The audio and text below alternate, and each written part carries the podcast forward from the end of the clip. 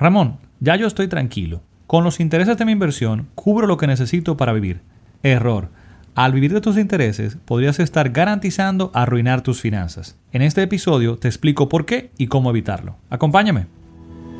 Hola, yo soy Ramón Lidanzo y esto es Yo Puedo Invertir Podcast, donde te llevo información para alcanzar tus metas financieras a través de la inversión y buen manejo de tus finanzas. Un error muy común es que se vivirá de los intereses, de cuando yo logre una inversión cuyos intereses sean iguales a lo que necesito para vivir, lo que tengo que cubrir, pues ya puedo vivir de esto y listo, ya no tengo que hacer más nada. Esto pasa muy comúnmente con las personas que, están retiradas, que de repente utilizan todos los intereses de sus inversiones eh, en general, pues para poder cubrir eh, los gastos básicos, sus necesidades, su estilo de vida y lamentablemente esto involucra o representa grandes riesgos, pues es muy difícil que se pueda eh, mantener de forma sostenible este nivel de vida con estos intereses. Y también pasa con las personas que están buscando cuál es ese número para alcanzar su libertad financiera, su independencia financiera, su retiro, y simplemente hacen un cálculo de ver, ok, cuáles son mis necesidades, cuánto tengo que cubrir y qué inversión o cuánto capital necesito para que cierta inversión, los intereses sean iguales a estos y ya, listo, ahí llegué. Esto creo que se puede ver un poquito más claro ¿Qué pasa con esto y por qué es un error? Si lo igualamos o lo eh, comparamos con lo que es vivir de los alquileres de una propiedad, que es también otra cosa que se tiene muy, eh, muy comúnmente se piensa que se puede hacer, donde yo compro varias casas, compro varios locales comerciales, apartamentos, tengo propiedades y simplemente voy a vivir de los alquileres y listo. Básicamente, esto es eh, una forma de verlo muy simple que no está considerando los costos de mantenimiento de esas propiedades, por ejemplo, las remodelaciones y adecuaciones que voy a tener que hacer a las mismas también en algún momento, los impuestos que estos eh, activos, estas propiedades, pues van a generar, las comisiones y los gastos que tengo que tener, pues por eh, ocupación, desocupación, las comisiones de compra y venta o de, de, alquileres, de hacer ese contrato, ese tipo de cosas, entonces van a impactar el que yo no puedo utilizar completamente el valor del alquiler como tal. Y hay otra persona que me dicen, bueno, pero yo puedo hacerlo eh, porque como, quiera también la propiedad se está apreciando, una plusvalía y mm, no necesariamente, no siempre, va a depender mucho de cómo compraste, en qué momento y demás. E incluso esta podría tener o tendrá una plusvalía, una apreciación por un tiempo, pero no es, eh, digamos que lineal y va a seguir creciendo a ese mismo ritmo todo el tiempo. Porque ¿qué pasa? En algún momento eh, tu activo, tu propiedad va a perder atractivo frente a otras propiedades. O incluso el mismo mercado de consumo, o sea, el mercado como tal, estará buscando otras condiciones. lo que está buscando una persona para alquilar una vivienda el día de hoy, para que sea atractiva y rentable para ti, eh, no va a ser el mismo mercado o la misma persona, los mismos intereses de dentro de 10 años, por ejemplo. Esto es algo que yo traté ya, esto de inversiones en inmuebles, y todos los inconvenientes que puede tener. No digo que sean malas inversiones, sino que hay cosas que tenemos que tener en cuenta. Pues lo vimos más ampliamente en otro episodio, del cual te voy a dejar pues enlace en las notas de este episodio, o puedes ir a buscarlo también a yo puedo invertir.com. Y básicamente lo que te estoy presentando aquí es que no, no puedes ver como que vas a poder vivir completamente de los intereses. Esto involucra riesgos inminentes, como te dije, que no permiten que esto sea sostenible en el tiempo. Y básicamente debes considerar dos cosas. Que al invertir obtienes beneficio, obtienes retorno de las inversiones por dos vías. Lo que es la apreciación de capital y lo que son los intereses o dividendos. La apreciación es esto, como en las propiedades, por ejemplo, de que tiene esta plusvalía de que compraste algo eh, o hiciste una inversión que te costó mil dólares y mañana vale mil doscientos. Está creciendo el valor de lo que compraste. Tienes esa apreciación de ese capital. Y la parte de intereses o dividendos creo que queda bastante clara, que son estos pagos que vamos a estar recibiendo regularmente, este flujo de caja que nos va a generar pues eh, estas inversiones. Entonces, debes conocer, tener bien claro cuál es la apreciación de capital que tiene tu inversión. No puedes dejarlo como, ah, sí, eso se va a aumentar en el tiempo. No, en cuánto, y tienes que irla midiendo, y tienes que saber si esta inversión que estás haciendo, qué tanto tiene de ese retorno de la parte de apreciación de capital y qué tanto está pagando en los intereses. ¿Cuál es el valor o el retorno total de estas dos cosas? Qué tanto viene en una parte y qué tanto viene en otra para tú poder determinar cuánto vas a poder utilizar de estos intereses. Bien. Entonces, porque lo más común son las inversiones, por ejemplo, eh, tipo los bonos, donde yo en el mercado de capitales, yo eh, en la bolsa de valores, localmente en mi país, en Estados Unidos, donde gustes, tú compras un bono, por ejemplo, que es una inversión a la cual tú colocas un capital y hay una promesa de devolverte completamente ese capital en otro momento, en una fecha futura, lo que se llama vencimiento de ese bono. Y ahí te van a devolver todo el capital. Ese capital de repente no creció. Bien, y este producto, los bonos, sea algo muy utilizado por, por las personas que están en retiro y deciden entonces utilizar completamente los intereses de ese bono.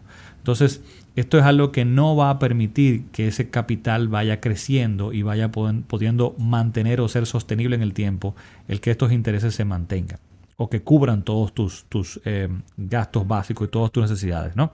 Pero también de otro lado, para que entendamos por qué tienes que tener claro cuánto estás obteniendo de, eh, en retorno como un todo qué tanto viene de la apreciación, como te decía, que, y qué tanto viene de los intereses, es que en el caso de la bolsa de valores se da algo diferente o interesante, y es que en portafolios diversificados, como he mencionado en otros episodios de a qué me refiero con esto, donde tenemos ahí diferentes activos, tenemos acciones, tenemos bonos, etcétera, pues es muy probable que los dividendos e intereses no sean suficientes para poder cubrir todos tus gastos, sino que también tengas que tomar parte de lo que es la apreciación de capital. Y esto no está mal, es simplemente que tienes que tener claro cuánto puedes tomar y cuánto vas a dejar para que siga creciendo ese capital. ¿Qué tanto tomo de los intereses? ¿Qué tanto tomo de la apreciación de capital? O si la inversión que tengo soporta el que yo pueda utilizar todos los intereses porque hay otra parte de apreciación de capital. Dicho esto, entonces, ¿cuáles son estas dos cosas que influyen en lo que te estoy comentando de que tienes que tener pendiente cuánto puedes retirar de tus inversiones y cuánto le vas a dejar crecer en la parte del capital?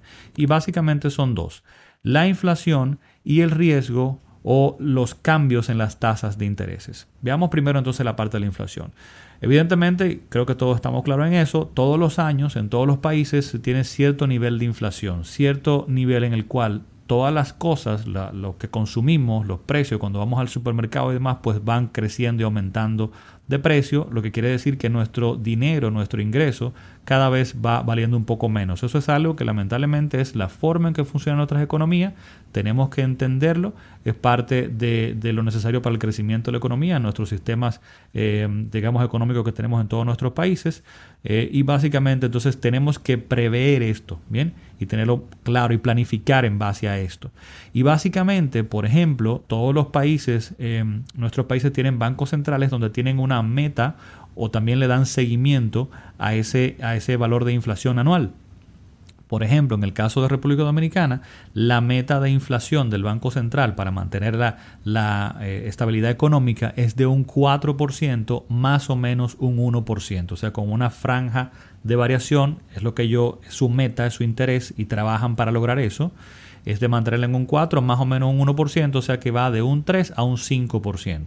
O sea que cualquier inversión que tú hagas en pesos dominicanos, por ejemplo, en la economía donde vivo, tú tienes que, que tener pendiente, igual pasa en tu país, de que al menos cubra esta expectativa de inflación y lo que te vas a ganar realmente va a ser lo que esté por encima de esto. O sea, cuando inviertes y tienes una tasa de un 8%, entonces podrías, entre comillas, esperar que vas a tener un retorno real de un 4%. Si te comes y utilizas todo el 8% del retorno de tus inversiones, pues no, no estás dejando ese espacio para que el capital crezca. Esto en el caso de una inversión como la que te estoy diciendo de los bonos, donde el capital no va aumentando, sino que hay una promesa de que se te va a devolver todo el capital exactamente como lo, lo invertiste o, lo, lo, compraste. Entonces, ahí tienes que tomar en cuenta esta parte de la inflación, porque no hay, o de los intereses, porque no hay una apreciación de capital.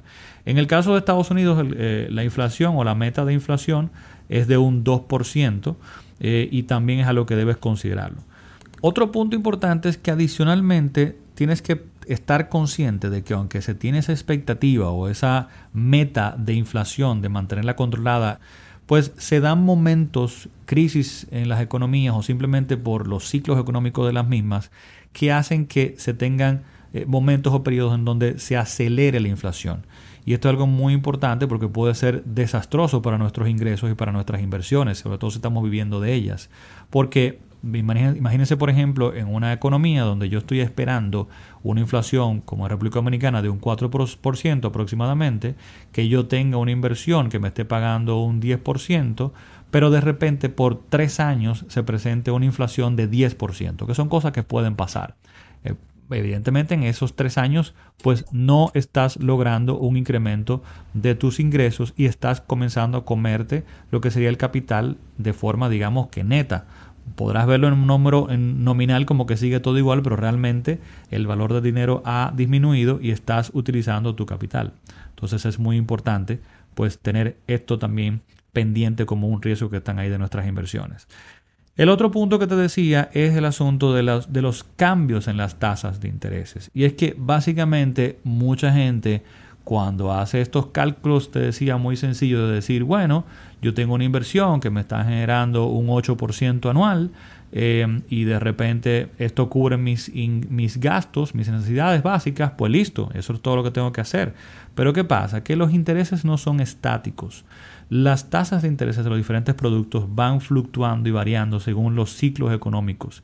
Esto es algo que está bien, bien evidente o queda muy claro en este momento de nuestra economía, donde dada la pandemia y la crisis económica que ha generado, pues todos los países en toda Latinoamérica, en todo el mundo prácticamente, pues han tenido que bajar tasas, lo que se llama tasa de interés o tasa monetaria, pues entonces tiene un efecto en todas las tasas en el mercado y de repente muchas personas que tenían sus inversiones y vivían de ellas, se ven al día de hoy que si vencieron las inversiones y tienen que colocarle en otros productos, hoy no tienen esa tasa que quizá obtuvieron hace unos años atrás personas que conozco en República Dominicana que tenían bonos que le estaban pagando un 10 hasta un 12%, hace unos años estaban felices, esos bonos están venciendo ahora, por ejemplo, algunos bonos están venciendo ahora y estas personas, no consiguen ya esa tasa, consiguen quizá la mitad de esa tasa, consiguen quizá un 6 o un 7, 8%, o sea, muy por debajo de lo que tenían, con una inflación que está también creciendo. Entonces, esto es algo a tener pendiente las tasas no son estáticas, entonces hay cambios en las tasas de interés. Y otro punto donde en este sentido mucha gente dice, bueno, si encuentro una buena oportunidad de inversión que sea a muy largo plazo, bien, a 20, 30 años por ejemplo, y si yo logro esa buena tasa hoy, bueno, pues ya yo cierro esto que está acá y elimino ese riesgo, digamos, de cambio de tasa de interés. Entonces ya no tengo ningún problema, Ramón, y puedo colocar todo mi dinero ahí. No, error también, porque entonces puedo verme frente al riesgo entonces de inflación. Mientras más largo el periodo de ese bono, más cosas pueden pasar en la economía, más ciclos pueden haber negativos en el sentido de hiperinflación, por ejemplo, que me pegue y no voy a tener forma de accionar porque la inversión está ya a largo plazo. Entonces, en base a esto, vamos a ver ciertas recomendaciones o consideraciones que tú puedes tomar para eh, tomar mejores decisiones en el, en el sentido a nivel de las inversiones. Y básicamente entonces, ¿cuáles son estas? Bueno, pues de nuevo, como siempre, la diversificación en todo. Incluso estés solamente en bonos porque quieras solamente rentar y haya buenas oportunidades de bonos en tu país, no sé, por lo que sea, solamente quieres estar en bonos. Bueno, pues por lo que te mencioné, evidentemente tú no deberías estar o colocar todo tu dinero simplemente porque conseguiste una muy buena tasa y colocarlo todo a un bono de muy largo plazo porque tiene una buena tasa. Porque estás asumiendo el riesgo de la inflación entonces en ese camino. Sin embargo, cuando tú tienes bonos de largo plazo y bonos de corto plazo, tú vas a poder mitigar esto y balancear. Quizá no vas a conseguir la tasa que vas a, lograr de largo plazo. Quizá un bono de largo plazo, digamos, por ejemplo, te está pagando un 10% y los de corto te están pagando un 5%. Tú dices, bueno, pero si divido Ramón y pongo a corto y a largo, no estoy obteniendo ese 10%, sino que voy a obtener menos. Pero el problema está en que lo que estás buscando aquí es la sostenibilidad no solamente la tasa. Y tener también inversiones a corto plazo te permite accionar, donde si de repente las condiciones eh, cambian, tú vas a tener dinero que va a estar venciendo a corto plazo y vas a ver entonces qué otras oportunidades en ese momento. Ya tienes garantizado y cerrado aquí la otra tasa, pero si de repente hay una hiperinflación y de repente las tasas entonces a ese nivel tienen que subir también, ya ese otro bono que te parecía muy atractivo de 10%, al día de hoy quizá no es, pero tienes una inversión que vence a corto plazo y te puedes montar en uno que quizá esté pagando un 15%. O sea que de esta forma es que tienes que verlo, como que no es ganarte el máximo retorno que puedas tener, sino es maximizar tu probabilidad de éxito y básicamente aumentar lo que es la sostenibilidad en el tiempo de tus inversiones. Entonces, de nuevo, la diversificación. Otro punto muy importante es diversificar en las diferentes fuentes del retorno de tus inversiones. ¿Y a qué me refiero con eso? Que tienes que tener activos que tengan formas, eh, digamos, estructuras de retorno diferentes en cuánto viene de apreciación y cuánto viene de la parte de intereses. Bien, o sea, de repente dos inversiones te pueden presentar perfectamente el mismo retorno, un 7%, un 8%, por ejemplo. Pero si una viene más por la parte de apreciación de capital, ese retorno, y la otra viene más por la parte de intereses, esto también es diversificar. Y oh, qué maravilla, qué sorpresa si te menciono esto que está acá, que te va a ayudar a mitigar pues el riesgo y a lograr mayor sostenibilidad. Y es que fíjate eh, cómo esto es lo que explica la necesidad para poder maximizar esa probabilidad de éxito, como te decía, pues la necesidad de tener diferentes tipos de activos en una cartera de inversión. ¿A qué me refiero con tipos de activos? A tener, por ejemplo, no solo bonos, sino también tener acciones. En el caso estoy hablando quizás de Estados Unidos. En el caso localmente lo puedes ver como tener renta fija, tener bonos, pero también tener eh, lo que son fondos de inversión. ¿Y por qué? Porque en el caso de las acciones regularmente y en el caso de los fondos de inversión regularmente este tipo de inversiones se obtiene más retorno o el retorno viene más por la parte de la apreciación del capital.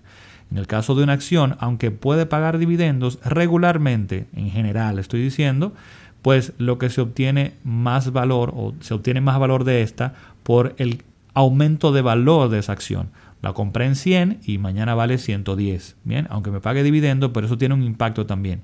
Igual con los fondos de inversión. Regularmente, aunque hay diferentes fondos de inversión, eh, sabes que hemos tratado también estos fondos de inversión, los, diferentes tipos que hay y las consideraciones para los mismos, pero regularmente en general este tipo de activos pues eh, están más enfocados a largo plazo eh, a diversificar fuera de los bonos y entonces, aunque podrían pagar también dividendos e intereses, lo que regularmente más ofrecen es el aumento en el valor de la cuota, de la participación que yo compré de ese fondo de inversión.